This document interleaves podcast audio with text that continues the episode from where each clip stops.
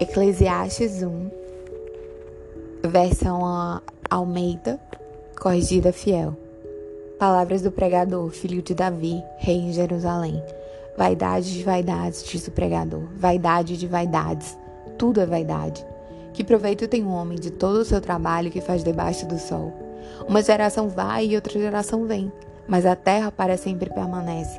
Nasce o sol e o sol se põe e apressa-se e volta ao seu lugar de onde nasceu. O vento vai para o sul e faz o giro para o norte. Continuamente vai girando o vento e volta fazendo seus circuitos.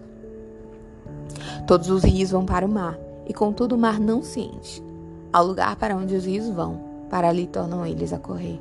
Todas as coisas são trabalhosas, o homem não pode exprimir. Os olhos não se fartam de ver, nem os ouvidos se enchem de ouvir. O que foi?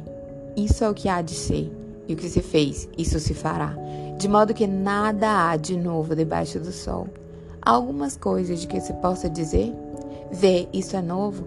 Já foram os séculos passados, que foram antes de nós. Já não há lembrança das coisas que precederam, e das coisas que hão de ser, também delas não haverá lembrança, entre os que hão de vir depois. Eu, o pregador, fui rei sobre Israel em Jerusalém. E apliquei meu coração a esquadrinhar, e a informar-me com sabedoria de tudo quanto sucede debaixo do céu.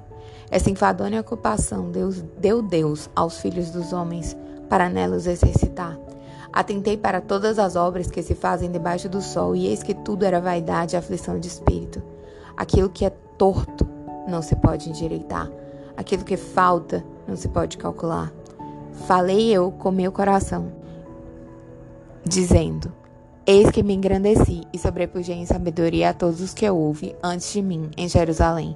E o meu coração contemplou abundantemente a sabedoria e o conhecimento. E apliquei o meu coração a conhecer a sabedoria e a conhecer os desvarios e as loucuras. E vim a saber que também isso era aflição de espírito. Porque na muita sabedoria há muito enfado. E o que aumenta em conhecimento, aumenta em dor.